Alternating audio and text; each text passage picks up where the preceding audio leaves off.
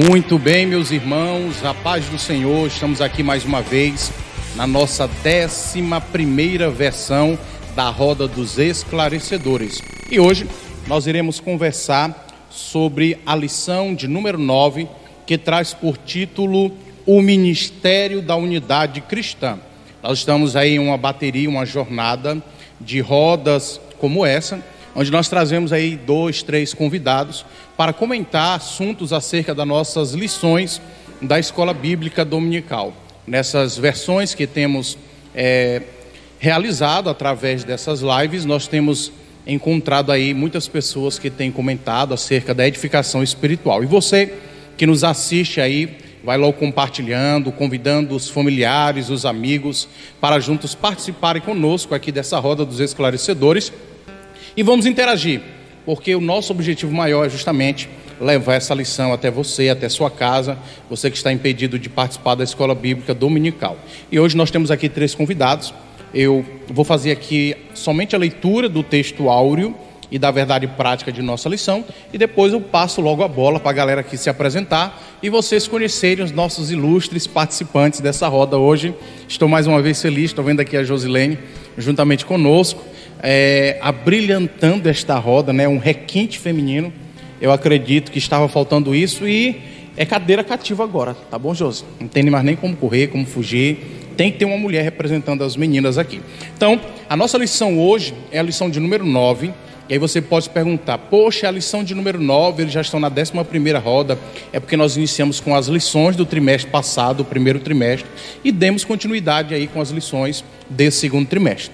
Então, lição de número 9, 31 de maio de 2019, o ministério da unidade, da unidade revelada. O texto áureo que está em Efésios 3,5 diz assim: O qual, noutros séculos, não foi manifestado aos filhos dos homens, como agora tem sido revelado pelo Espírito aos seus santos apóstolos e profetas. Verdade prática diz assim: Deus revelou o ministério que esteve oculto desde todos os séculos aos profetas e aos apóstolos do Novo Testamento.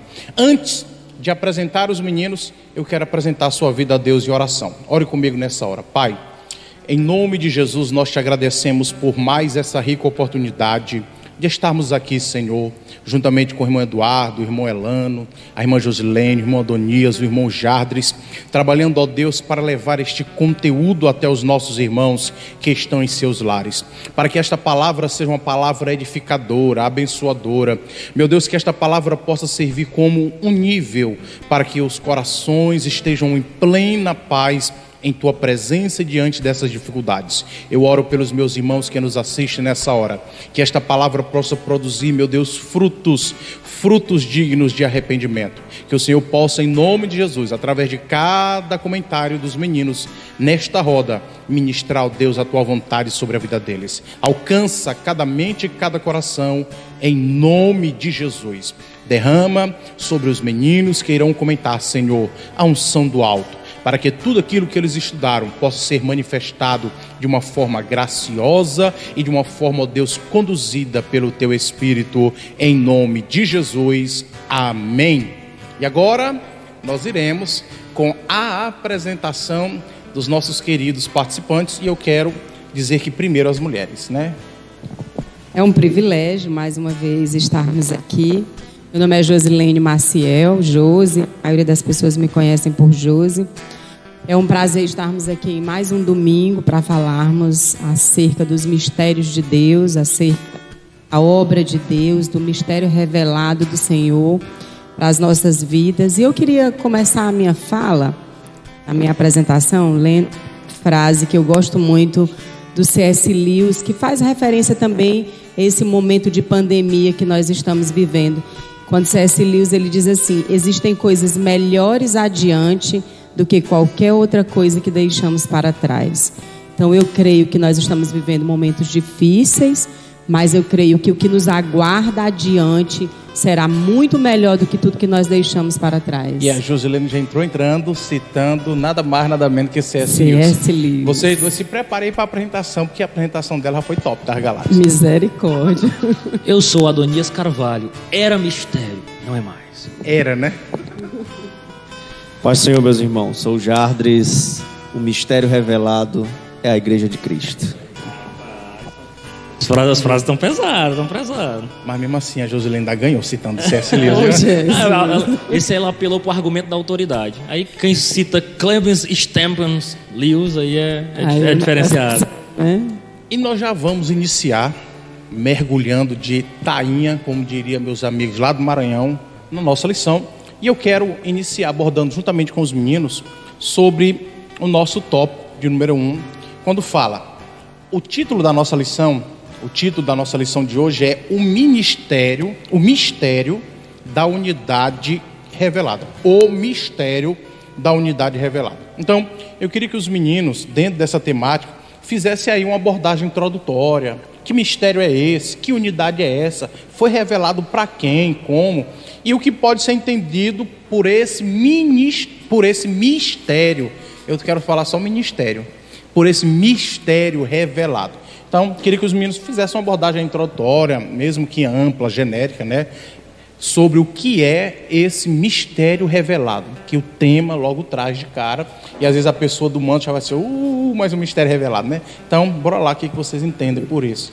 Bom, eu, eu não, sou, não sou muito do manto, né, do, mas deixa eu tentar explicar aqui em rápidas palavras o que, que poderia, o que, que a gente entende, né? A a priori, né, eu vou começar falando da, de todo o pensamento que está por trás disso, né? Porque é uma forma de encarar, é uma forma de pensamento a respeito dessas, dessas verdades. Então, o Pa- Paulo, os demais apóstolos do Novo Testamento, eles receberam a revelação é, desse mistério oculto por meio de Cristo. E aí a gente vai precisar fazer algumas definições, primeiro do que é mistério, como era que isso estava oculto, né? porque a gente vai precisar compreender essa ideia de mistério, que está presente, só para você que está em casa entenda, nós estamos tratando da carta de Paulo aos Efésios, no capítulo 3, e especificamente hoje nós vamos estudar o texto do 1 ao 13. É importante que você acompanhe, porque nós não vamos fazer essa leitura aqui é, sequencial, mas nós vamos fazer referência a ela. Então, se você está com a sua revista, é preciso que você entenda, porque essa expressão mistério ela é utilizada tanto no verso 3 como no verso 4. E esse mistério que esteve oculto no, no, no Antigo Testamento e foi revelado no Novo. Como é que é isso? Né? E aí a gente precisa entender que esse mistério ele foi pré-estabelecido por Deus desde a eternidade. Então, antes de mais nada, a gente precisa fazer referência a essa palavra mistério. O que, que significa isso? Que palavra é essa? Ela, eu não quero ficar recorrendo aqui aos originais, ah, o, o- o texto original, mas eu quero tra- trazer talvez aqui o pensamento do original. né? Originalmente, essa palavra ela tem um sentido na escritura e ela está por mais de, de 20 e poucas vezes, 27 vezes mais ou menos registrado só no Novo Testamento, e boa parte disso fazendo referência a textos do apóstolo Paulo. É, ela tem uma ideia de segredo, doutrina secreta, verdade que era oculta e passou a ser conhecida. Isso é a ideia nos escritos do Paulo.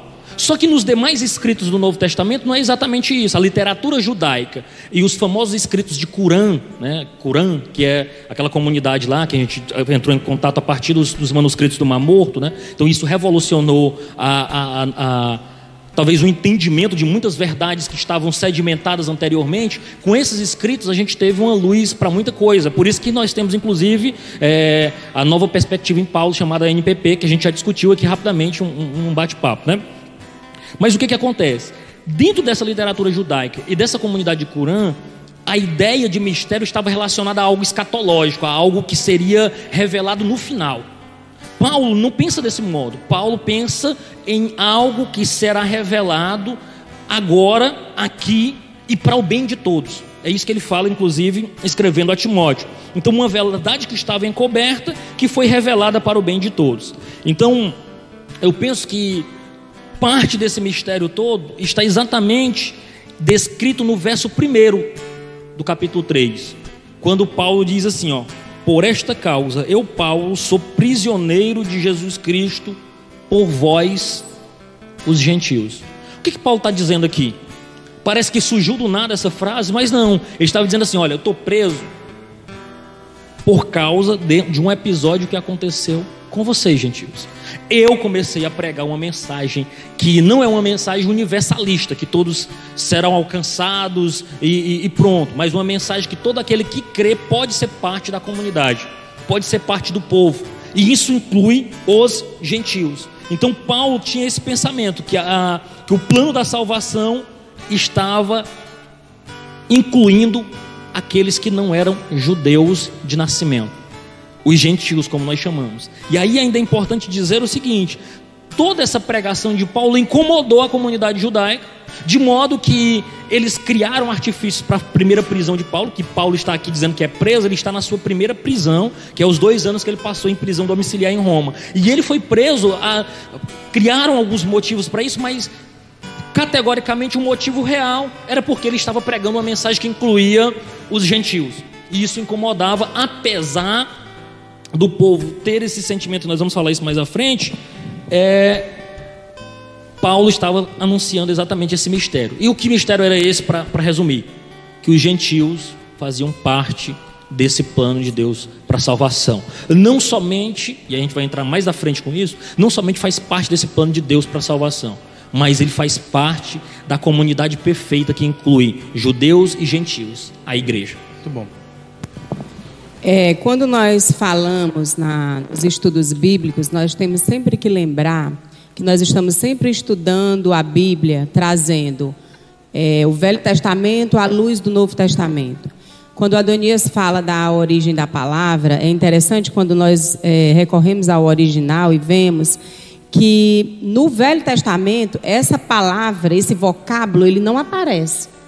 A palavra mistério ela não é citada no Velho Testamento. Então isso já nos traz é, à luz algo que nós entendemos que a revelação total, a compreensão total, ela só surge no Novo Testamento. Quando essa, essa palavra é escrita no Novo Testamento, ela é escrita no grego koine, que no original significa comum. Era uma linguagem bem acessível a todos. Então, qual é o objetivo maior da, da Bíblia? Qual é o objetivo maior dos escritos? É nós entendermos que Cristo é o centro de tudo. E que quando nós olhamos para Cristo, quando nós olhamos para o Velho Testamento, então os judeus eles se achavam exclusivos os únicos merecedores. Muito embora, quando as promessas foram feitas a Abraão, lá em Gênesis, já havia referência de que todas as nações seriam abençoadas. Que essa bênção do Senhor, ela se estenderia a todos os povos. Mas quando nós olhamos para esse mistério, o mistério maior é nós entendermos que nós estamos incluídos na grande promessa que os judeus acreditavam pertencer apenas a eles. E é isso nós já discorremos numa lição anterior, falando sobre o exclusivismo. Então é muito interessante nós entendermos que o objetivo maior de Paulo aqui é dizer que ele é preso, quando ele diz: Olha, eu sou prisioneiro por causa dos gentios, para que nós entendamos esse mistério, que o Senhor nos igualou na promessa que o Senhor, o Senhor estendeu para nós o mesmo direito dessa herança de Jacó, de Abraão. E isso incomodava demais os judeus, né? Por isso que ele diz: eu estou preso por causa do que eu estou pregando, né? Eu, eu, até coloquei aqui uma casualidade é, é, causa-efeito, né? Por exemplo, se Paulo não tivesse anunciado o mistério revelado, ele não estaria preso. Mas os, os efésios não poderiam ter ouvido o evangelho convertido suas vidas a Cristo, né? Então, é muito interessante quando nós falamos, e esse mistério, que mistério é esse? O Senhor igualou gentios e judeus nessa, nesse mistério. Que, que mistério é esse? A igreja. E o que é a igreja? É nós recebermos essa promessa juntamente com os gentios. É, é interessante quando você vai buscar uma genealogia, se você pegar desde Abraão, não, nós, nós fazemos parte de uma genealogia única. Não existiu um Abraão judeu, um Abraão gentil. Né? Então, se você for partir desse princípio, quando, quando Deus vai lá, é, tira, tira Abraão de Ur dos caldeus e diz: Olha, em ti farei bendita todas as nações. Ele quis é, digamos, dar um, um, spoiler, né? Falar um, fazer um spoiler e dizer assim, olha, se aqueles que irão, com, aqueles que irão contigo, eu vos abençoarei. Porém, aqueles que te amaldiçoarem, eu os renegarei. Entre aspas, essa essa negação que a gente pode citar aqui, ela tem um, um contexto em que você pode é, trazer uma situação em que muito daquelas populações no Antigo Testamento, daqueles povos, eles eram distantes dos caminhos de Deus, eles, eles tinham, adoravam outros deuses, ou, ou seja, eles estavam é, fora da visão do Evangelho naquela época. É, só que aqueles que se chegavam a ter essa promessa, Deus os acolhia. Você pode citar várias situações, eu vou citar uma mais casual que a gente conhece muito, que no caso é Raab, né? Raab que foi a, a bisavó de Davi, que era uma cananeia, que não conhecia é, a genealogia por se distanciar ali da, da situação do cenário geopolítico, né? ali em Jericó, e acabou aceitando. Deus fez a promessa que iria salvar ela e a família dela por causa dos espias, e numa situação ela acabou se tornando genealogia da promessa de Cristo. E aí, irmão Jades, você já entra para algo que nos provoca questionamento, nos provoca pensamento, que é esse mistério revelado. Ele foi dado ser conhecido no Antigo Testamento?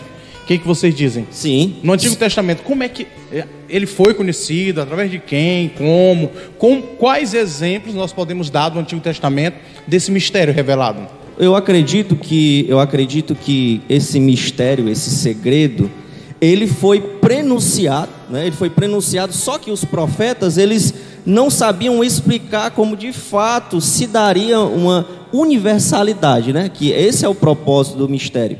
É, em Cristo houve-se uma universalidade de toda a população, em que era isso que Paulo estava tentando explicar aqui, olha, através de Cristo nós agora se vamos se tornar um, é pela morte de Cristo na cruz é que agora todas as barreiras estão caídas, tudo. Então acredito que os profetas, por ele não, não ter essa capacidade, eles sabiam acredito eu, né, acredito eu que eles sabiam que através da promessa existiria essa universalidade, através de um algo a mais existir, iria existir essa universalidade, porém eles não sabiam de fato como explicar que isso iria se acontecer, se era messiânico, quem que vinha, quem é que ia romper essa barreira entre esse, esse essa barreira cultural, essa barreira é, política, em que você se tornaria um povo desde a genealogia de Abraão, que como eu afirmei, não existia um Abraão judeu, ou melhor dizer, não existia um Adão judeu e um Adão gentil. Existiu um Adão e uma Eva e que através dele nós, toda a raça humana, descendeu. É interessante. Primeiras mulheres. Deuteronômio 29, 29 diz assim: As coisas encobertas pertencem ao Senhor nosso Deus, porém as reveladas pertencem a nós. Então, você que está em casa, existem muitas pessoas que elas começam a se afastar do propósito de Deus, porque elas começam a querer saber mistérios que não nos competem. Nós sabemos que existem mistérios na Bíblia que eles pertencem ao Senhor, mas aquilo que foi revelado por Deus nos pertence. E aí onde nós devemos fincar as nossas estacas. E aí onde nós devemos embasar a nossa fé. Uma frase que eu gosto muito do pastor Arnaldo Beth, ele diz assim: onde a Bíblia não tem voz, nós também não devemos ter ouvidos. Então, aquilo que a Bíblia não fala, eu não preciso saber. Porque lá no passado, quando nós já citamos, ou já, já citou um versículo, eu citei outro, quando essas promessas elas foram reveladas a Abraão, a Moisés, a Josué, nós já estávamos incluídos. Só que isso não estava tão explícito, tão revelado, tão desmistificado quanto veio através de Paulo. E aí Paulo diz assim: olha, o que me foi revelado, me foi revelado pelo Espírito Santo. E é esse ponto nós vamos tratar daqui a pouco. Não vou me, me, me alongar nesse, Muito bem. Não nesse, é carne, nesse né? ponto aqui. Não é, o, o mérito humano, não, é Não a foi- capacidade humana que Exatamente. revelou essa universalidade. Né? né? Então, o que nós observamos aqui é o que a Bíblia mostrou. Por exemplo, existe um mistério ainda que não nos foi revelado acerca do anticristo. Nós sabemos que haverá uma grande influência do anticristo sobre a população, sobre todos aqueles que estiverem no período em que ele começar a atuar. Nós já sabemos disso. Agora, nós não sabemos como será. Ainda não nos foi revelado. Então, isso aconteceu no Velho Testamento. Eles já sabiam que todas as nações seriam abençoadas. Agora, desmistificado quanto foi revelado, quanto foi a Paulo, somente no Novo Testamento. Eu penso que, na realidade, a posição de Paulo na história, ela era uma posição particular. Né? Hoje nós estamos olhando baseado naquilo que foi fundamentado pelos profetas do Antigo Testamento, pelos apóstolos, pelos profetas do Novo Testamento, por dois mil anos de cristianismo, pela história da igreja. Então, o nosso olhar de agora é um olhar mais, mais, mais seguro do que já aconteceu. Paulo olhou de uma, de uma posição em que já tinha acontecido essa inclusão pela obra de Cristo. Né? O pessoal que estava antes de tudo isso tinham apenas vislumbre do que Deus poderia fazer, como já foi dito por vocês. Ou seja, Deus já tinha interesse de abençoar todas as nações da terra em Abraão. Você vai ver isso presente em Deuteronômio com Moisés, você vai ver isso presente nos profetas Isaías, profetizando inclusão do povo, muitos profetas que, que ou seja, para o judeu do Antigo Testamento não era estranho alguém se converter ao judaísmo. Eles tinham inclusive os prosélitos, né? eles faziam um proselitismo que era de alcançar pessoas para se converter à fé judaica. Nunca foi um problema para eles isso. Agora, qual era o problema deles? Era como era, como era. Eles sabiam que isso era possível de acontecer, mas como isso ia acontecer, não nem passava pela cabeça dele. Como era? Ah, não vai vir um filho de Deus, vai morrer e não vai fazer uma única igreja. Isso não passava pela cabeça deles, especialmente porque os seus olhos estavam fechados com o véu do legalismo que era aquilo que nós somos o povo, nós somos os escolhidos. Eles podem até fazer parte, mas o povo somos nós. Aí você falou na sua primeira resposta uma coisa incrível. Com a morte e obra de Cristo, nós somos colocados no mesmo patamar. Paulo vai falar em Gálatas o seguinte: olha, herdeiro de Abraão não é uma herança sanguínea. A igreja, ela não é fruto da hereditariedade sanguínea, ela é fruto da hereditariedade da fé. Ou seja, todos são colocados neste mesmo patamar de ser povo, único povo. Então a pergunta que não quer calar: esse mistério já era conhecido no Antigo Testamento? Sim, mas o pessoal não sabia dizer como. É, você, eu poderia até me aprofundar um pouco mais é, em perguntar qual o papel de Ruth e Raabe, como já já colocou, nesse mistério no Antigo Testamento. Não eram povos, não faziam parte, mas o que a gente pode aprender com a inserção desses dois personagens? Que a gente até falou sobre uma lição passada sobre isso. Deus nunca foi exclusivista na sua escolha de Abraão. Ele escolheu um modelo. Ele escolheu alguém para influenciar todos os povos. Mas sempre houve no coração de Deus o desejo de que toda a humanidade se voltasse para Ele. Como é que ele fez isso? Operando na vida de um povo. A ideia de Deus era a seguinte: o povo vai ver o quanto que eu abençoo esse pessoal e vai desejar me conhecer a partir da fidelidade deles a mim e da minha fidelidade para com eles. Só que nesse relacionamento aconteceu algo que às vezes acontece aqui com a gente. Somos espirituais, nós somos exclusivos, nós temos a circuncisão, nós temos o Deus. Eles não têm nada, nós temos tudo. Nós somos os bons, eles são os ruins e pronto. E aí eu poderia é, fazer só um comentário que esse estágio desse processo ele funcionou como a escolha de Deus, a conquista de uma terra, o pecado de um povo, o cativeiro de um povo e a libertação de um povo. A gente poderia resumir essa história no Antigo Testamento nesses cinco pontos, né?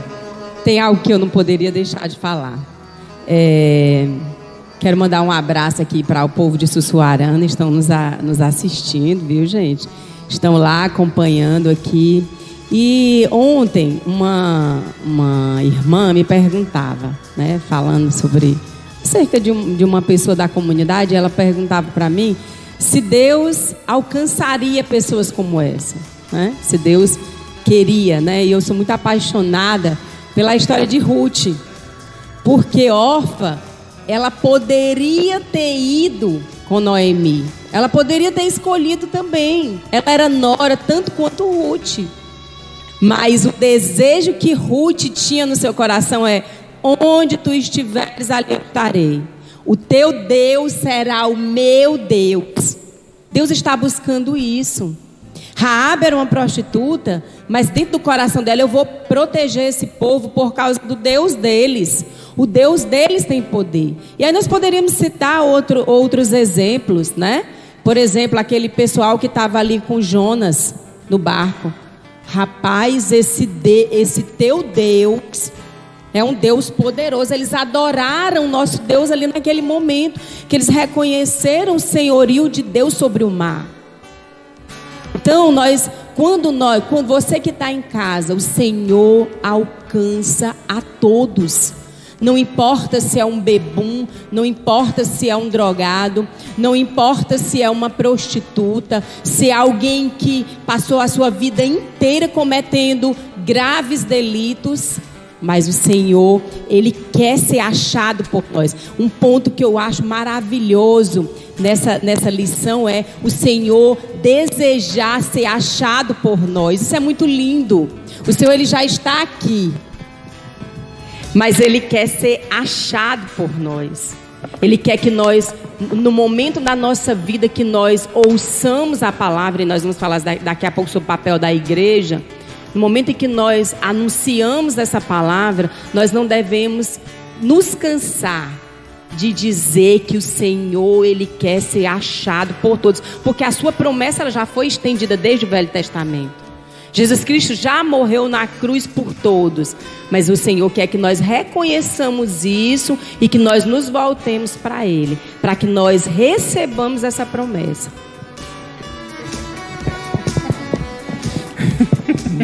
Oh, em, em, em, cima disso de, do, do, que, que a Josi está mencionando, é, produção, é, água, por favor, para a nossa participante. O, o que que acontece?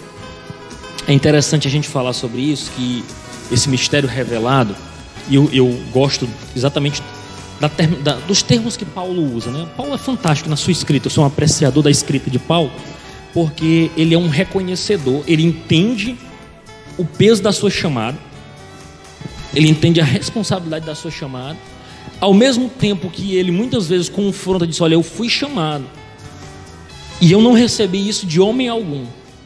Eu não recebi o conhecimento de homem algum. Eu não fui enviado por homem algum. Tudo que eu recebi foi claramente revelação de Deus.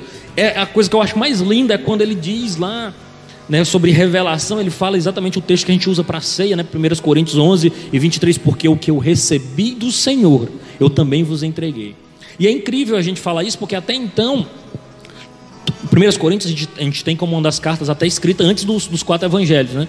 Ele tem, tem uma, uma temporalidade an, anterior, né? Cronologicamente elas teriam sido escritas primeiro. Então Paulo já sedimentou o procedimento da ceia antes daquilo que foi relatado pelos apóstolos que aconteceu no, através de Cristo Jesus. E aqui não é diferente, ele declara que essa, esse mistério revelado para ele não é uma obra de uma reflexão filosófica. Não foi alguém que foi para um, um, um mosteiro, fez um retiro espiritual e voltou de lá através de, de, de, de, racionalização do intelecto e chegou à conclusão de que era essa ideia de Deus juntar esses dois povos. E aí nós já entramos na terceira questão, né? Exato. Qual é o papel do Espírito Santo nesse processo de revelação? Porque o único que tem autoridade para revelar um mistério oculto em Deus é o Espírito Santo. Então, qual é o papel do Espírito Santo nesse processo? Revelar as verdades eternas e inspirar todo o povo de Deus. Aleluia. Nós conversávamos cedo, eu, missionária Mariazinha e pastor Mota e, e Kennedy sobre esse ponto. Nós fomos levantados por Deus, Paulo, e todos os nossos antepassados foram levantados por Deus para estarem sendo canal de bênção nessa terra. Mas quem convence é o Espírito Santo. Jesus Cristo, quando ele andava ali com os discípulos no caminho de Emaús, os discípulos eles estavam tão envolvidos com a sua dor. Existem pessoas nesse momento que estão em casa, estão tão preocupados e tão envolvidos com os seus problemas e com a sua própria dor, que eles estão como aqueles discípulos no caminho de Emaús. Eles não conseguem lembrar de que tudo isso já havia sido anunciado. Jesus Cristo já disse: No mundo tereis aflições. Olha, quando vierem pestes, quando vierem problemas sem solução, é o anúncio de que o fim está próximo.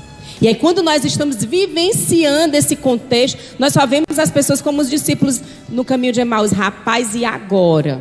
Eu vou conjecturar um pouquinho. Vou largar tudo. Vou, vou largar tudo. Rapaz, agora. Por isso que tem gente aí se matando, meu Bora irmão. Tem saído. Vamos pegar o beco, vamos desistir. Negócio de igreja, quando a gente começa a ler as estatísticas, muitas pessoas que estavam firmes, frequentando uma igreja, nesse momento agora se encontram como os discípulos no caminho de Emaús. Não há mais esperança. Não há mais esperança para nós, não é? Então, quando Jesus parte o pão, aí eles, meu Deus, olha, Jesus no partir do pão, irmãos, por isso que é importante a comunhão. O partir do pão, ele faz referência à comunhão. Então, o Espírito Santo, ele vem com essa função de convencimento.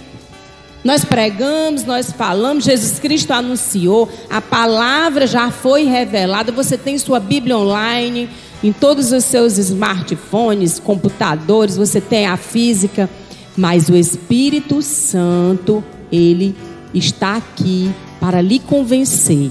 Era exatamente disso que Jesus fala quando ele vai ascender os céus, né? E ele virá o Consolador e ele vos fará lembrar as palavras que eu vos disse, né?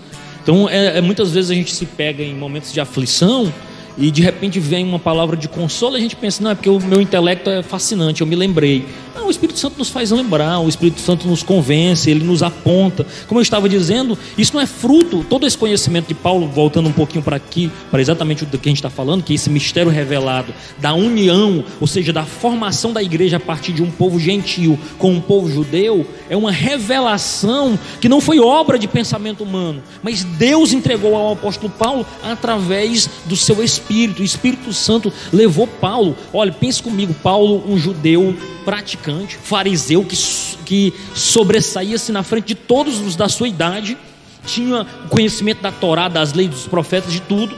Mas assim, isso não fazia sentido para ele. Total que ele estava perseguindo a igreja. Mas de repente, naquele encontro que ele tem com Jesus Cristo no caminho de Damasco, passa três dias sem visão, o homem sai dali transformado do ponto de vista intelectual, ou seja, ele teve satisfação intelectual em entender todo o plano de Deus naquele processo. E caminhando com Deus, cada coisa nova ia sendo revelada, porque a caminhada do cristão é uma caminhada de revelação. Né? Às vezes a gente quer tratar teologia, Deus, muito pelo campo natural, simplesmente interpretando. Mas nós sabemos que tem um papel de revelação, de coisas que Deus dá no íntimo, no oculto, coisas que a gente até costuma dizer, quem, quem, quem, quem lembra de pregar, quem, quem, na realidade, quem prega sistematicamente, né? Tipo assim, elabora um sermão, às vezes a gente elabora um sermão, orando, pedindo graça a Deus, construindo um sermão e tem, às vezes, tudo na mente do que você vai dizer. Mas tem coisas que na hora que você está pregando ali, acontecem algumas conexões que você não pensou na hora que você elaborou. E aí, é, é, até a gente já falou alguma coisa, é coisa que Deus dá na hora. Deus simplesmente faz uma conexão. Ora, a gente sabe que quem fala ao vivo, quem dá aula, quem, quem tem essa expressão, improvisar não é uma coisa muito saudável para se fazer é, na frente de um público, né? Então, ali não é um improviso, é graça de Deus. Deus dá umas conexões, Deus dá algo que é fruto do Espírito Santo de Deus revelando ao homem, né? É interessante que nós precisamos, né, lembrar, Daniel, quando você pontua essa questão da revelação do Espírito Santo. Muitas, eu já vi também muitas pessoas, é claro, negligenciando, aí dizendo, não, na hora o Espírito Santo me revela. Deus quer que nós gastemos tempo. Exatamente. Nós todos aqui gastamos um tempo estudando. Mas tudo que nós estamos falando aqui não foi algo pontuado que nós ensaiamos para falar. Mas é o Espírito Santo, ele traz a nossa mente aquilo que nós já vivenciamos, que nós já compartilhamos, que nós conhecemos. Esse é o papel do Espírito Santo. É, me faz lembrar aqui uma passagem no Novo Testamento, os Evangelhos, chega uma situação é, aonde Cristo está com alguns fariseus, né? E Cristo começa a falar, indagá-los, e aí eles ficam perplexos com as coisas que Cristo fala. E aí chega a situação em que ele diz assim: Olha, o meu reino não é desse mundo, vocês são de baixo, eu sou de cima, né? O que, que ele quis dizer? O que, que ele quis tentar falar numa situação essa? É que existem situações, existem é, coisas que só o Espírito Santo consegue te discernir, né? É, se você pegar um contexto, um cenário é, político e cultural né, em que a, a, a, os judeus estavam inseridos, humanamente falando, você, né, eu posso eu posso interpretar desse jeito que eu, é, como sendo detentor do, do, de uma situação dessa, aonde eu vou sofrer, né, é mais do que claro, nós podemos fazer uma conjectura aqui.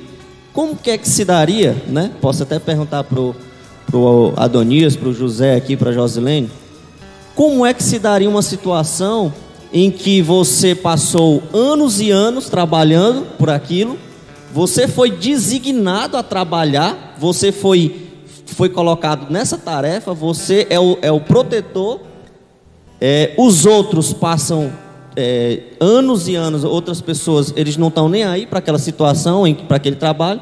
E aí chega um belo momento e diz assim: Olha, Donias, valeu aí, agora eu vou entrar.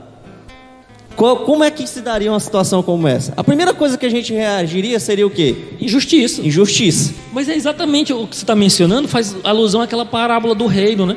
Que Jesus sai, conjecturando aqui, eu não lembro exatamente as, as, os horários ditos na parábola sete horas da manhã, só, vai trabalhar na minha, na minha, na minha seara, que eu vou te dar um denário, vou te dar, vou, vou transformar em dinheiro aqui, vou te dar uma diária, 100 conto, 100 reais, você vai trabalhar o dia todinho, tá bom, Josilene? Sete horas da manhã. A Josilene ficou feliz demais, estava sem emprego, né, tava na rua, disse, não, 100 conto, uma diária dessa é boa demais, moço.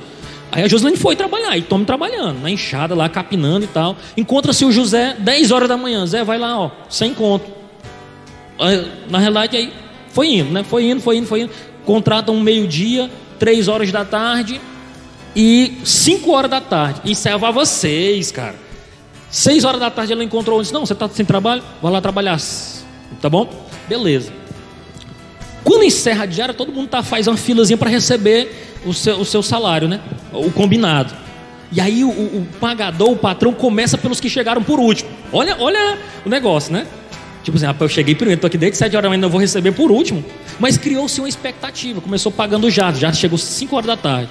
Digo, Jardim, ó, sem conto para você. Rapaz, a Josilene que começou 7, se 5 horas.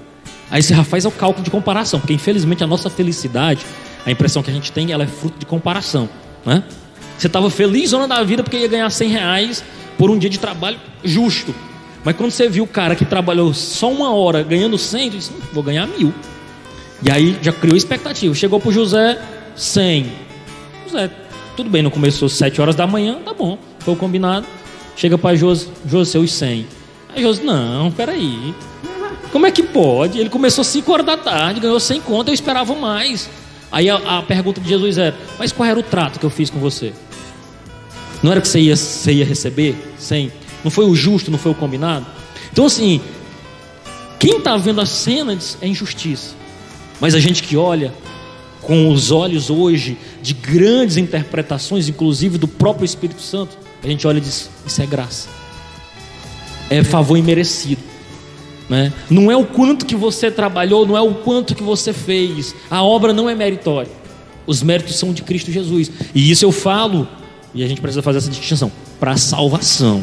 Nós não estamos falando nada de trabalho de igreja. Ah, pois eu vou servir bem pouquinho na igreja porque eu vou ganhar o mesmo lugar. Nós estamos falando de mérito para salvação. Não tem mérito em você. Eu, eu, eu, queria só comentar, José, rapidinho, quando Adonias é, trazia essa ilustração, lembrei-me do filme O Peregrino. Quem não, nunca assistiu O Peregrino, é um filme um que livro, nunca nós li, é sugerimos, né? É um filme muito impactante, assim, bem ilustrativo. E tem um momento que o peregrino ele está indo e um cara bem velhinho, rapaz, eu passei, e o cara relata, passei muitos anos acreditando nessa nova, né, nessa nova Jerusalém, mas eu desisti, agora eu vou curtir minha vida. Quer dizer, um, um ponto é, é, é muito interessante nós mencionarmos isso, porque isso acontece. Tem pessoas que de novinho começam a servir a Deus na idade adulta, já na velhice. Rapaz, eu perdi minha vida toda na igreja. Agora eu quero deixar esse negócio que eu quero é aproveitar os dias que ainda me restam. E aí no finalzinho, já bem pertinho, aí o outro olhou para ele e disse: Rapaz, já estava bem pertinho de chegar. Tudo por e ilusão, ele, né? Ele Achando que o que está lá fora é felicidade, né? Exatamente. Eu, eu, eu acho, só para concluir, eu acho essa, essa comparação bem bacana, porque assim, isso é natural nosso, não é? Você passar anos e anos trabalhando, fazendo a obra de Deus e chegar um momento em que você vê, poxa, olha aquele cara ali. Entrou agora, no, já está muito mais abençoado do que eu e eu estou aqui 20 anos trabalhando na obra e não tenho nada. Entendeu? E isso, isso que o Jades menciona é uma angústia de muito cristão. Acho que é um tema relevante, porque é angústia de muita gente. Né? E, e, eu acho que vale a pena a gente fazer essa distinção que nós não estamos aqui, e se a gente perder de vista o prêmio principal, a gente se encanta com as moedas do caminho. Entra... O ponto de vista principal é a coroa eterna. Né? E aí entra na, na, no que nós vamos conversar agora, que é justamente a pessoa que está há 20 anos e olha para o que tem somente um ano e diz, poxa, ele está mais abençoado que eu, não entendeu qual é o seu papel no anúncio Sim. da dádiva Sim. desse mistério revelado. Então, qual é, né, já entrando, e vocês podem mergulhar nesse tema, qual é o papel da igreja no que diz respeito ao anúncio da dádiva desse mistério revelado? A igreja tem entendido o seu papel sobre isso? eu, eu quero. Não, não vou falar agora, mas eu quero citar logo minha frase. Ai, que já que a Josi citou C.S. Lewis, eu quero citar Stanley Lee. Ui. Quem conhece Stanley Lee sabe do tio Ben, de O Homem-Aranha, que ele diz: com grandes poderes vem Grande. grandes responsabilidades. Você está né? roubando ah, minha então, frase da escola tu, bíblica dominical. mas eu vou citar o Stanley Lee. Não dá para competir, né? Mas criou o universo Marvel, mas não dá para competir com C.S. Lewis, não. Mas era só isso. Aí já, depois aqui eu, eu, eu falo. Gente, a, a Elisângela Mendes, que está aí no Facebook, ela, ela, nós comentamos aqui sobre isso e ela fala que essa é a falsa felicidade. Exatamente, é uma falsa felicidade, não é? Na verdade, Satanás ele trabalha muito em cima disso.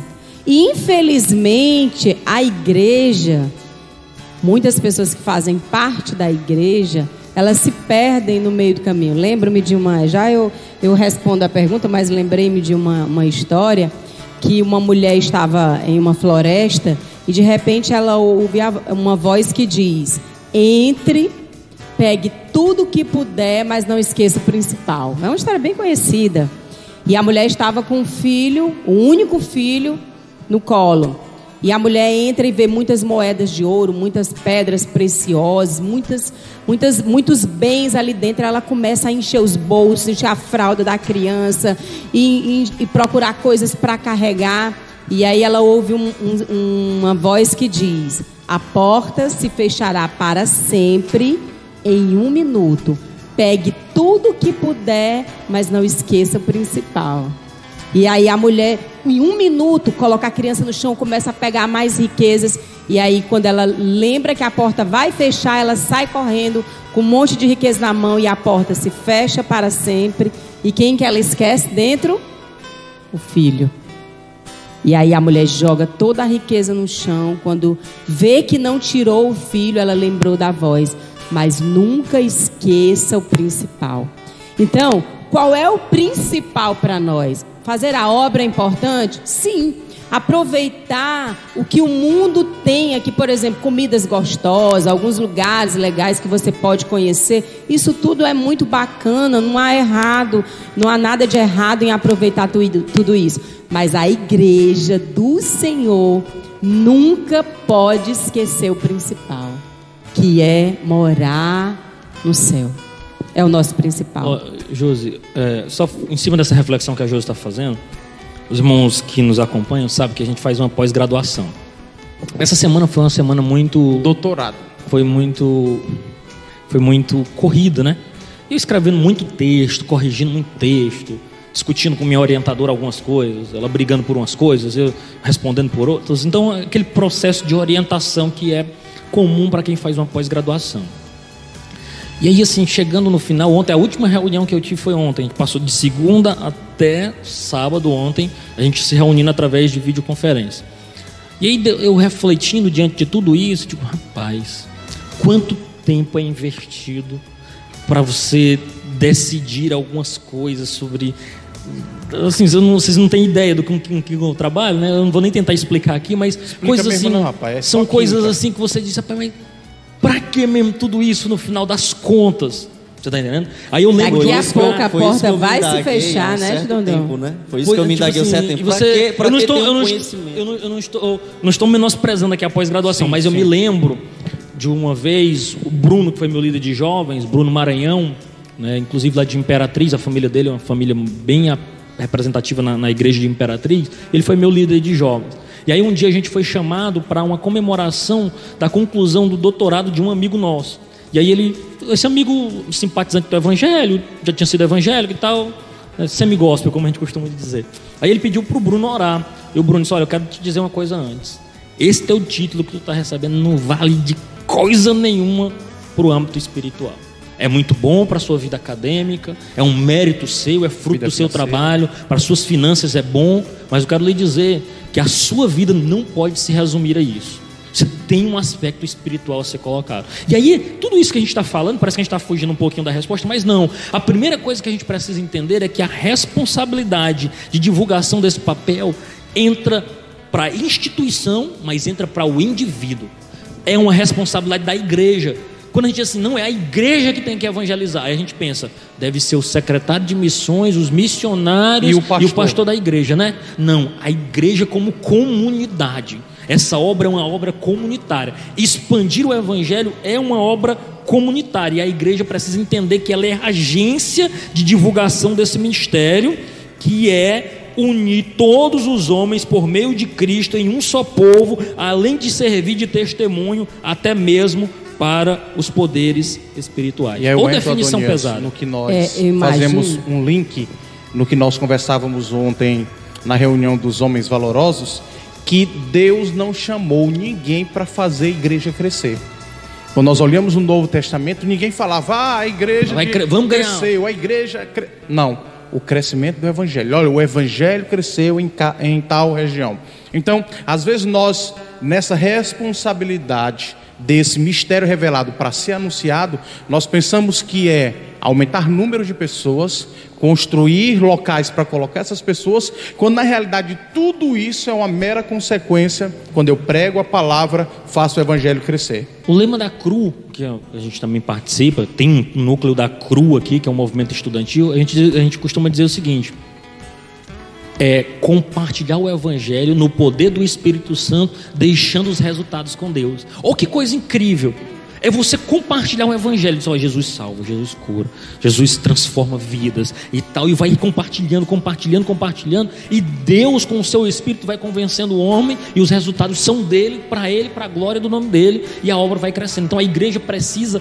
A, a eu tenho dito essa frase repetidas vezes. Nós precisamos ter uma reforma da nossa cristologia para então nós reformarmos a nossa eclesiologia. Se nós entendermos quem Cristo é e o quanto que ele é poderoso, nós não nos preocuparíamos com números, mas em adorá-lo e partilhar a sua verdade. E partilhando a sua verdade, a igreja vai crescendo, a igreja, igreja em todos os lugares, não significa que a nossa denominação vai crescer. De repente Deus nos quer apenas com 100 pessoas para cuidar até a volta dele. Sim. Né? Sim, e aí eu, eu posso citar mais uma vez, que agora está me provocando, em conversa com um colega, professor da Universidade Federal de Teresina, cliente nosso, comprou uma colmeia de tiúba e é uma colmeia uma colmeia de tiúba e semana passada eu conversando com ele, ele então é, eu disse para ele, rapaz, eu quero comprar um celular de presente para minha esposa, o dela já está entrando nos quatro anos, ela está gostando de tirar foto da minha filha e dela para poder fazer um Insta, guardar esses momentos. Eu quero comprar um celular para ela. Tu não quer me comprar outra comédia tuba? disse, ô professor, não posso, estou com uma reforma, as parcelas e tal. Justificou. Isso num dia. No outro dia ele manda um áudio quase 12 minutos. E aí nesse áudio ele começa a dar sinais de que eu deveria entrar com a palavra do Evangelho. Porque até então meu relacionamento com ele era comercial e acadêmico. E aí ele diz assim, professor, eu tenho quase 12 anos de casado com minha esposa. Temos nosso filho agora que está entrando nos três anos, mas eu não me lembro qual foi a última vez que eu dei um presente para ela. Eu até acho que isso é natural, sabe? O filho nasce, o pai vai se doar, acaba esquecendo um pouco, relacionamento conjugal, tal, tal. E quando ele disse aquilo, aí eu, ó, eita, Espírito Santo, é agora. E eu falei, não é natural, botei a exclamação. E aí falei, o filho é fruto do amor do pai e da mãe. E a melhor forma de você demonstrar que ama o seu filho é amando a mãe dele. Aí ele botou assim, arre, aí eu entendi, né? Arre é, que ele queria colocar. Arre, que lapada. E aí então, eu disse, ô oh, rapaz, me desculpe e tal. Não, professor, precisava ouvir. Ele ainda não professa a fé que nós professamos. E aí foi um ponto de contato onde eu cheguei para ele e disse: Eu vou mandar para ti um resumo de um livro por nome As Cinco Linguagens do Amor. E aí eu já criei um outro contato através de uma orientação do Espírito, através do que nós entendemos o que é o Evangelho, justamente para quê? Para que ele entenda o que é essa dinâmica do reino. Deus não nos chamou para salvar pessoas, porque essa obra é dele. Paulo plantou, Apolo regou, mas quem Deus. deu o crescimento? Deus. Então nós precisamos entender isso. Antes, antes, esse mistério revelado, que é chamar aquele que não era povo para ser povo e transformar judeus e gentios em um só povo através de Cristo Jesus, através do convencimento do poder do Espírito Santo, é entender que nós precisamos primeiro ser igreja na vida das pessoas antes de chamar as pessoas para ir para uma igreja. O que, que é o resumo da ópera do evangelicalismo brasileiro? Porque o Adonis falou uma palavra bonita, eu vou falar outra, tá? Qual é o resumo desse evangelicalismo brasileiro? É que se eu quero compartilhar a fé com alguém, eu chamo ele para ir para um culto à noite. Quando na realidade é, primeiro eu preciso ser esse culto à noite na vida da pessoa. Primeiro eu preciso viver este evangelho no poder do Espírito Santo, para que a pessoa olhe para a minha vida assim: poxa, ele falou uma coisa que me confrontou. Ele me falou uma coisa, ou ele fez algo na minha vida que me confrontou. Relacionamentos. É isso que nós estamos vendo no, no grupo que a gente está tendo, homens, homens, homens valorosos. valorosos, e nós cremos que no poder de Deus, não a nossa estratégia, mas através de relacionamentos, Sim. Deus vai nos dar um exército de homens que amam se relacionar e mudam a sociedade, tratando, começando com a sua casa. Né? amando a sua esposa, amando os seus filhos de verdade, se relacionando, sendo bênção na vida da igreja, na bênção na vida da família, e é esse o nosso pensamento. Estamos começando devagarzinho, mas cremos no que Deus pode fazer muitas coisas. Eu lembro que há mais ou menos dois anos atrás eu ganhei de presente do Adonias um livro chamado A Treliça e a Videira. E, a Videira. e esse livro marcou minha vida, porque é, tem um marido de uma amiga minha, inclusive gosto muito deles, e ele diz o seguinte: que as pessoas elas querem levar as, as outras para a sua igreja. Elas não querem ser amiga das pessoas. Elas querem conviver com a pessoa só para trazer a pessoa para a igreja. E nós observamos isso. Esse livro, ele fala que o relacionamento, ele é muito importante. Quando nós falamos sobre o papel da igreja, esse deve ser, eu lembro, gente, eu lembro que eu achava que crente era tipo um ET. Eu não gostava nem dessa palavra crente.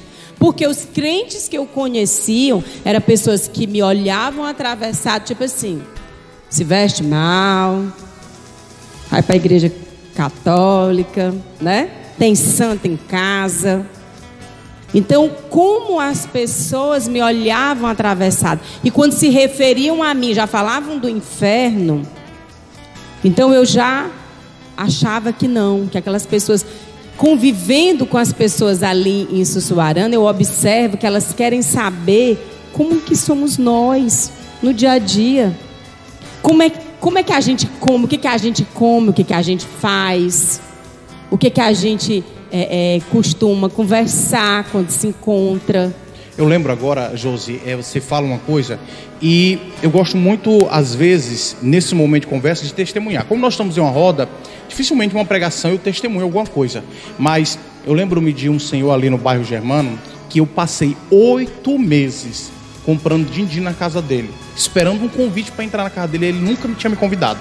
Oito meses religiosamente, toda semana eu passava lá. me dá um din-din, me dá aí cinco reais de din-din, fulano tal, me dá aí. E eu já chamava ele e a esposa de irmãos. Irmão fulano, me dá din-din. Oito meses. Quando Passamos por um momento delicado do nascimento da nossa filha, Nicole, a irmã Ronaldo teve problemas. E retornando de Teresina, minha mãe veio para cuidar do resguardo da minha esposa, Ronária. Nós retornando de Teresina, nós almoçamos na casa do Mani da Sueli, fizeram o almoço. Aí eu voltei e disse, mãe, eu vou comprar um dindim. De abacate, sei que a senhora gosta de coco. E aí passei lá e disse, irmão fulano, me dei 10 reais de dindim. E aí ele disse assim, pois tá bom, já vai. A esposa dele grita lá de fora, seu fulano, é o pastor, é? Porque todo mundo que dirige igreja pensa que é pastor. E aí ele disse: É, pô, diga para ele parabéns que eu quero ter uma prosa com ele. Aí eu parei e disse: Olha, que dia que o senhor pode vir aqui em minha casa? Era uma quarta-feira. Eu disse: Quinta ou sexta eu posso vir. Pois venha que eu quero ter uma conversa muito séria com o senhor.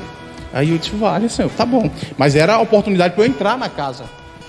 Fui para casa, pensei sobre isso, orei sobre isso. Quando foi na quinta, sexta, não lembro o dia certo que eu fui.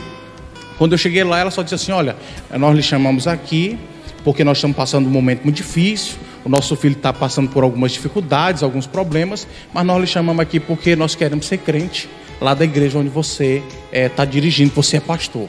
Aí eu fiquei assim impactado, né? Disse: Não, pois tudo bem, vamos orar, vamos orar, vou orar por vocês. E nós começamos um trabalho de discipulado dentro do, do lar deles, por nome na época Missão no Lar.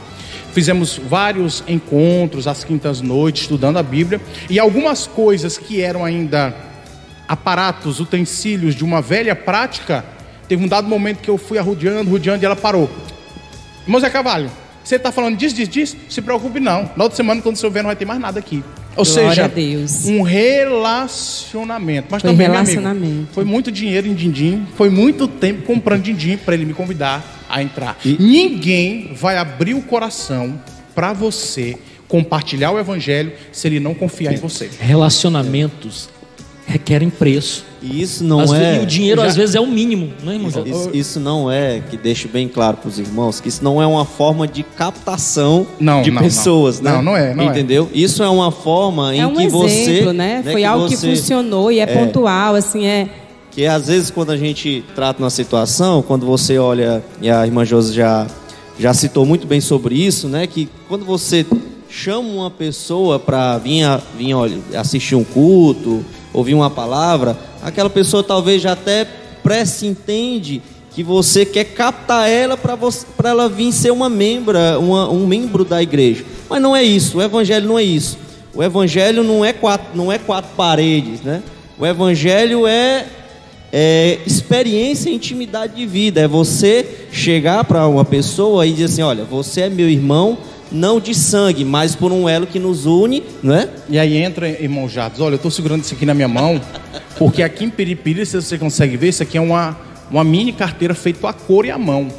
Ele, um dia eu num culto, pregando à noite, e aí na metade do culto ele levantou e disse, olha irmãos, ó, tá aqui que eu quero dar de presente para você, essa carteirinha, só eu e ele aqui em Piripiri tem, nesse modelo aqui, ó. Fabricado e, à própria mão. Na mão. Então, e, e dentro tem um, uma outra parte que tem um, minhas iniciais, JC, José Carvalho. Então, assim, isso é uma demonstração de que quando ele estava na casa dele, ele pensou, lembrou. Então, é um fruto de um relacionamento. Onde eu encontro ele, eu não vou citar o nome, né? Mas eu encontro ele, eu abraço, eu converso. E até hoje eu guardo essa carteirinha que já tem mais de quatro anos. Mas eu quero citar um nome. Deus.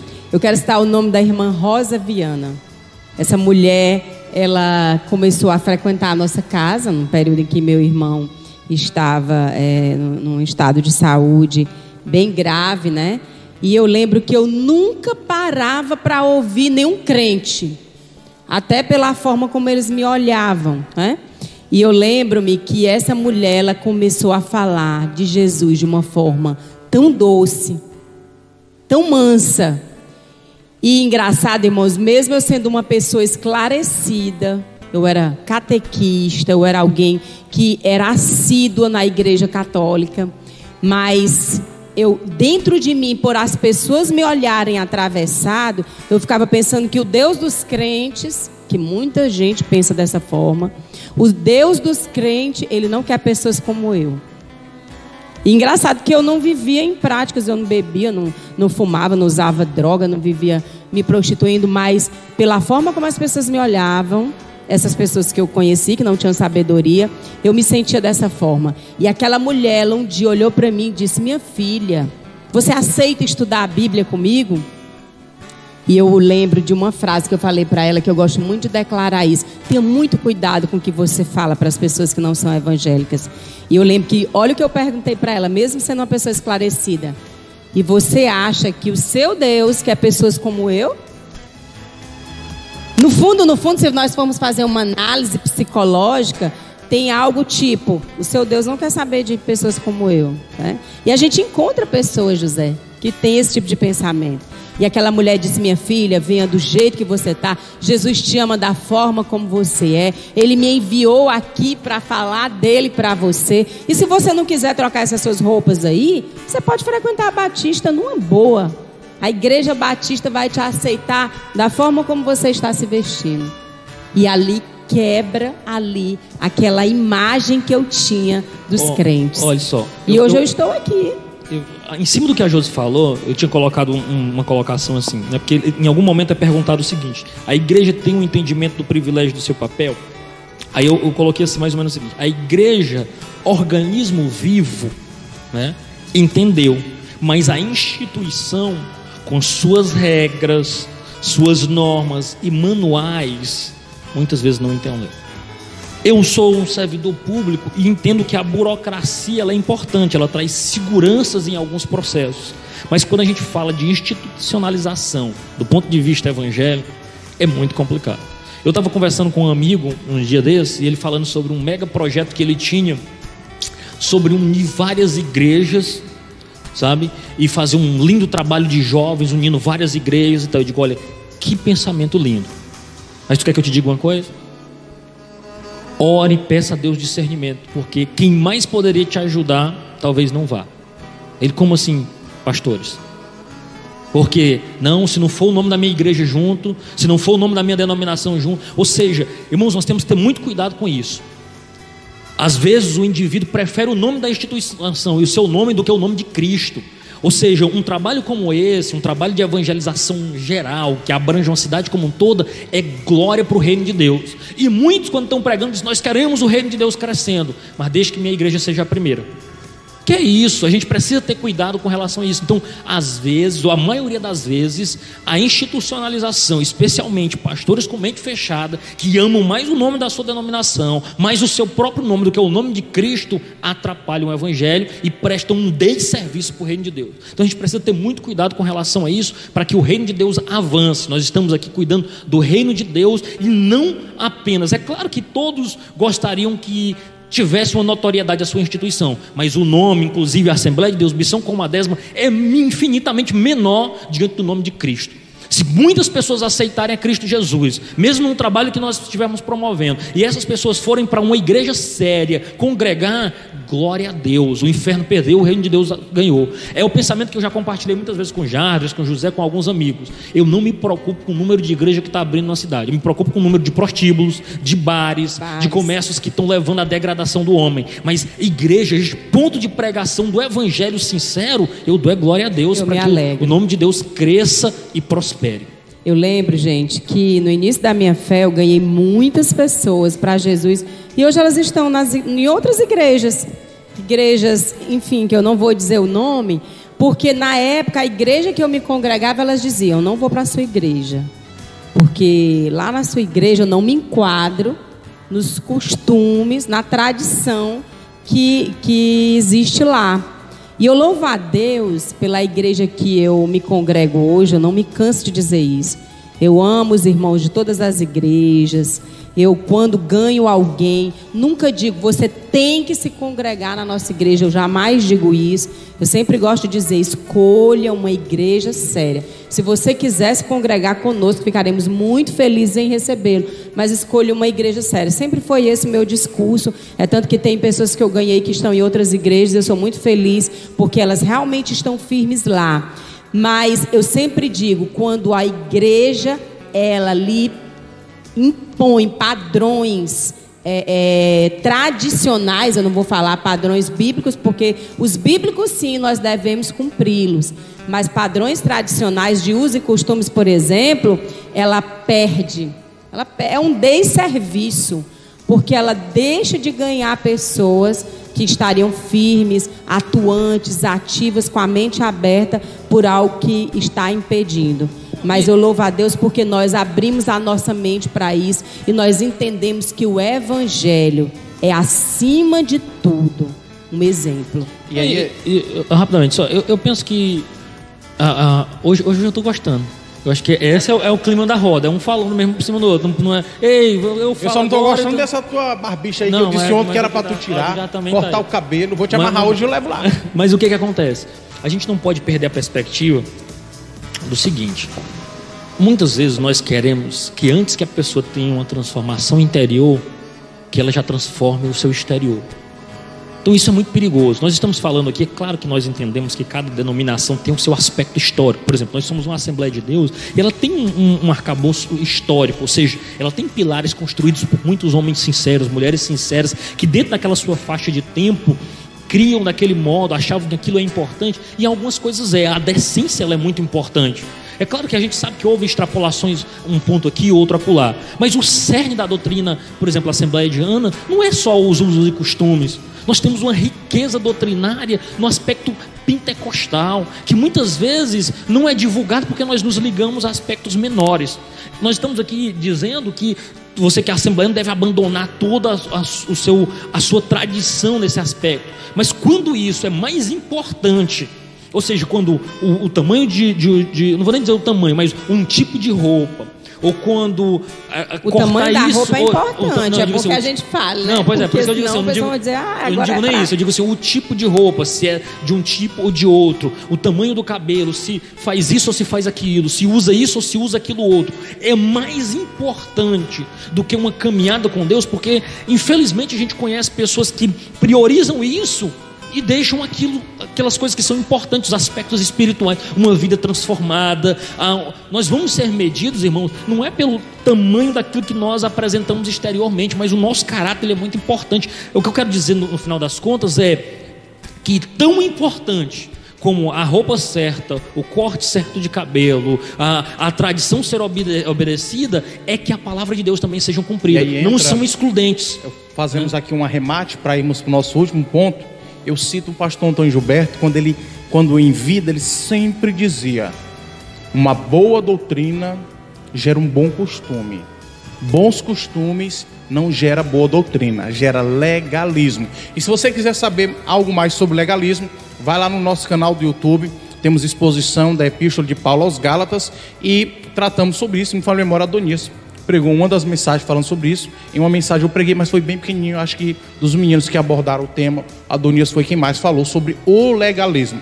Boa doutrina gera um bom costume. Bons costumes não geram boa doutrina. E vamos para o último tópico que é. Deixa eu só fazer referência aqui ao que o irmão Eduardo Lourenço está comentando aqui na, no nosso Facebook, ele falando sobre o que o Adonias falou, sobre o trabalho de jovens. Eu também concordo com o irmão Eduardo, é possível sim. Nós sabemos que a vaidade, que a soberba, que a questão financeira, ela ilude muitos pastores, infelizmente, algo que nós não podemos negar. Não é? Muitos pastores estão preocupados muito mais em levar o nome da sua igreja, em cuidar como se fosse um, um, um, um cercado que ele coloca a ovelha, a ovelha não pode participar de outra programação, não pode ir visitar outra igreja, porque senão ele vai perder aquela ovelha. Então, em nome disso, dessa vaidade, desse egoísmo, abre-se mão de um propósito maior que a união. Eu acredito que nós pertencemos a uma nova geração. Eu sempre gosto de conversar com os meninos e eu gosto de dizer: eu creio que Deus nos levantou como um povo diferente para que nós venhamos a trazer um tempo novo onde os jovens podem se unir, onde ninguém é propriedade de ninguém, porque nós somos propriedades de Cristo. Nós não somos propriedades de nenhum pastor. É, e, e, e eu creio que pessoas como, como nós, como Pastor Mota, como nós que temos essa visão, elas foram levantadas por Deus para que essa união aconteça e para que um novo tempo ele comece a vir. Quando algumas pessoas criticam esse tipo de situação, eu digo: mas o que que Deus fez quando te escolheu para servi-lo? Ele te escolheu para servi-lo porque ele quer que você se levante para você trazer um novo tempo à luz, não é? De, de, dessa nova mentalidade. Então, que sejamos nós. Eu desafio você que está em casa, irmão Eduardo Lourenço, que é uma pessoa cheia de ideias, e muitos outros pastores, a estarem fazendo esse trabalho. A quando jovens o procurarem, diga: Eu estou do seu lado, conte comigo. Eu lhe ajudo a fazer esse tipo de evento. Porque só assim, porque se nós formos olhar o pastor A, B e C que não apoia, e aí nós também ficarmos na defensiva, aí e nunca essa realidade irá Deus mudar. Perde, né? né? É, e aí eu vou para o último ponto. Eu gostaria que vocês fossem sucintos no último ponto. Nós já estamos aí quase que extrapolando o nosso limite pré-definido para o nosso momento. Então, já que o ministério, o mistério é revelado ele só veio ser plenamente revelado na nova aliança, em algum momento ele falhou, esse plano de Deus falhou com a, para com a humanidade. Se essa revelação só foi plenamente na nova aliança, Deus, ou o plano de Deus para a humanidade, em algum momento fugiu do padrão ou fugiu do controle. Então, rapidamente, e aí após a resposta, você já aproveita para fazer os agradecimentos de cada um. Posso finalizar? Então, irmãos, nunca fugiu do controle de Deus. Deus não se surpreendeu com o pecado de Adão. Deus não se surpreendeu com o coronavírus. Deus nunca se surpreenderá com nada. Porque na ele é sua é onisciência, ele já sabe de tudo e tudo está no controle de Deus. Eu creio que você que está em casa, você tem que acreditar que a sua vida ela está no controle de Deus. E Deus arquitetou tudo isso com um propósito maior. Eu creio que tudo isso foi arquitetado com Deus para que nós nos voltemos sabendo que Deus é que tem o controle de tudo.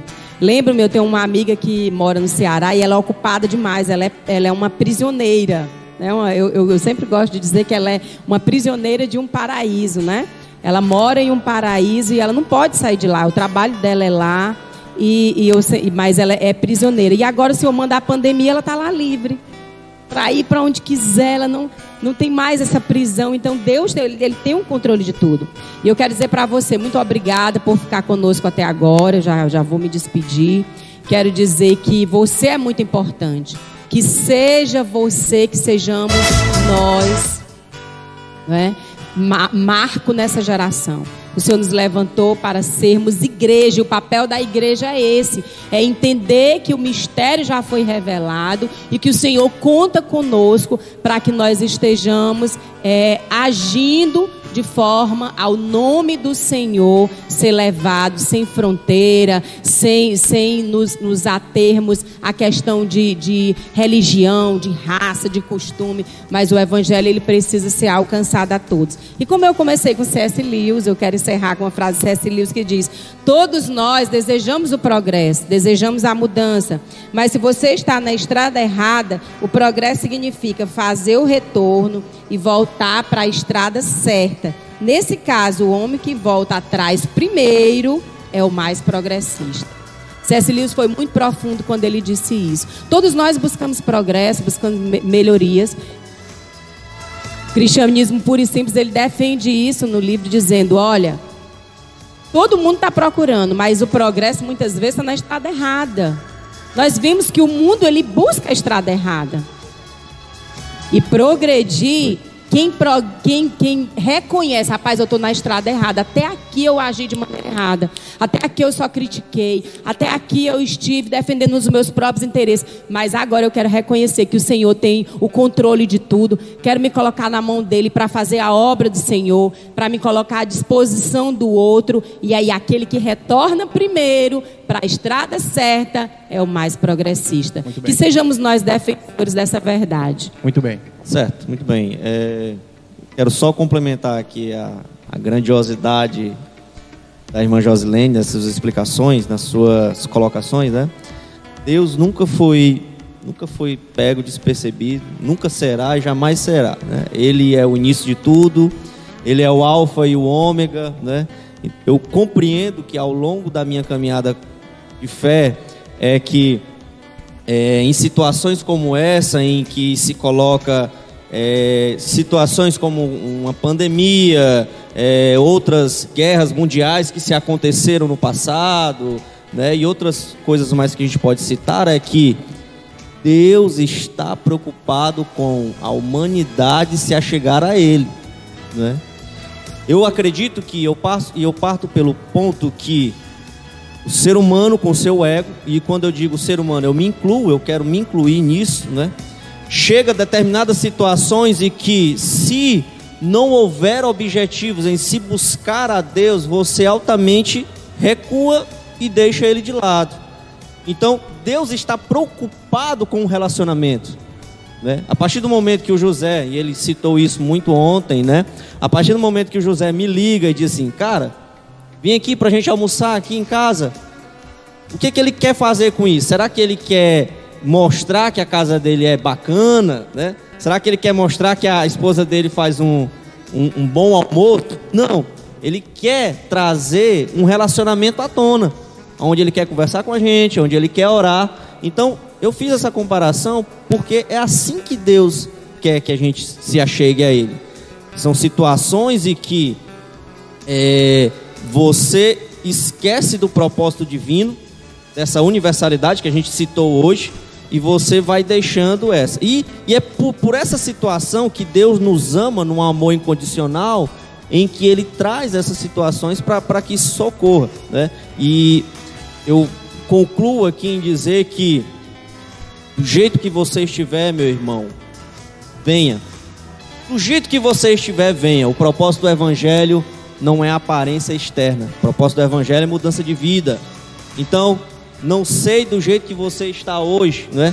mas eu quero dizer que, assim como talvez você está passando por alguma coisa, nós também já passamos, eu também já estive é, lá fora. Eu sei, já experimentei algumas coisas né, no passado, e eu sei como é que é. E eu sei que Deus está aqui prontamente para nos ouvir, prontamente para buscar um relacionamento, é, requerer um relacionamento. E eu digo para você que esse relacionamento só é, só engrandece o nosso elo espiritual que nós temos com Deus. Então, que Deus te abençoe nessa manhã, né? Que Deus te abençoe a sua família.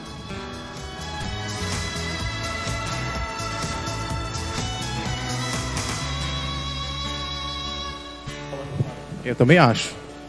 Usa logo do Jadson.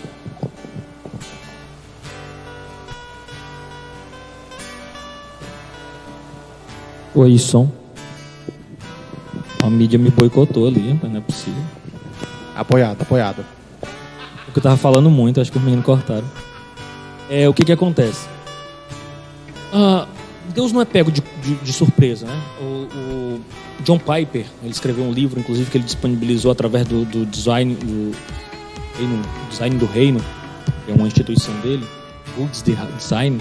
Ele, junto com a Fiel, ele divulgou esse e-book, Coronavírus e Cristo, né? E ele começa fazendo toda a sua analogia falando sobre o fundamento que é firme, a rocha é firme. A rocha da nossa fé é firme.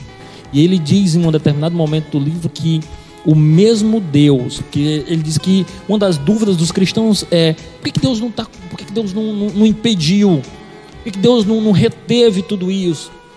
Aí ele diz assim: o mesmo Deus que permitiu, que permite que tudo isso assole a humanidade, é o mesmo Deus que acalenta a alma do, man, do homem no meio a esse sofrimento. Então, assim, a vontade permissiva de Deus, ela é mistério. É uma das coisas que nós falamos sobre um mistério aqui, mas tem mistérios que nós não conseguimos revelar e compreender à luz do nosso intelecto. Mas uma coisa que nós não podemos perder de vista em momento nenhum é que Deus não é surpreendido nesse processo. Deus não foi glorificado na redenção do homem por Adão e Eva ter pecado. Deus teria, tipo assim, não, Deus não precisava do pecado de Adão e Eva. Mas quando estes pecaram, Deus já tinha antevisto um plano de salvação. Então, Tudo isso que aconteceu não foge do seu controle. Pelo contrário, só afirma que Ele é todo poderoso, que Ele tem o domínio de todas as coisas. Então, o plano divino de redenção da humanidade, ele é perfeito através do Deus que nós servimos. E nós já já agradecemos aqui você que nos escutou até aqui.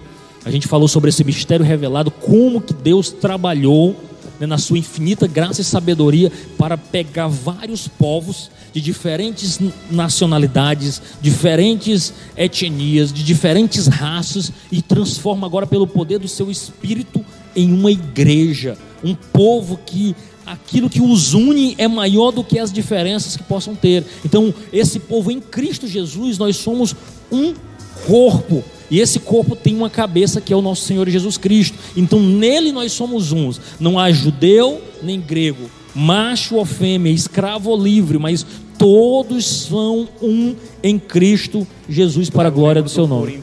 somos corpo.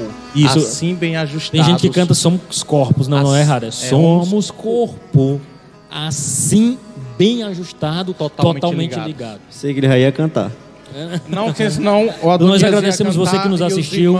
Obrigado por estar aqui conosco em nome de Jesus. Amedrontados. Meu querido, siga as redes sociais da igreja.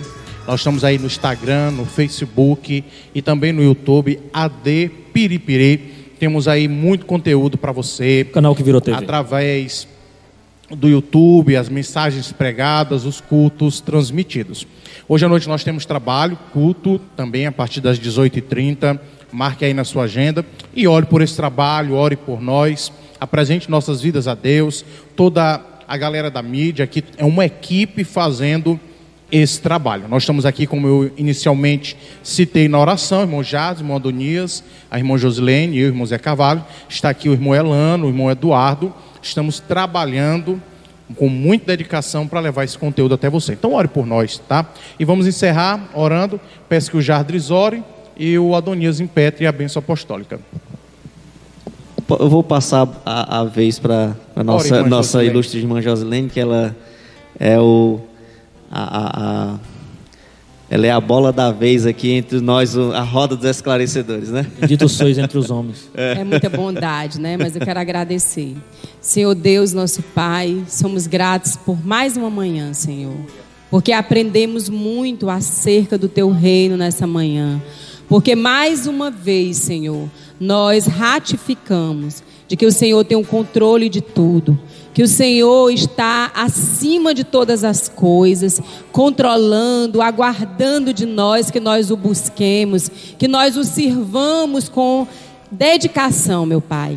Visita cada um dos que estão em casa nesse momento, aqueles que estão passando por grandes dificuldades, passando por aflições, aqueles nesse momento tem a sua fé abalada. Senhor, visita cada um, meu Pai. Que nós possamos te achar em meio a toda dificuldade.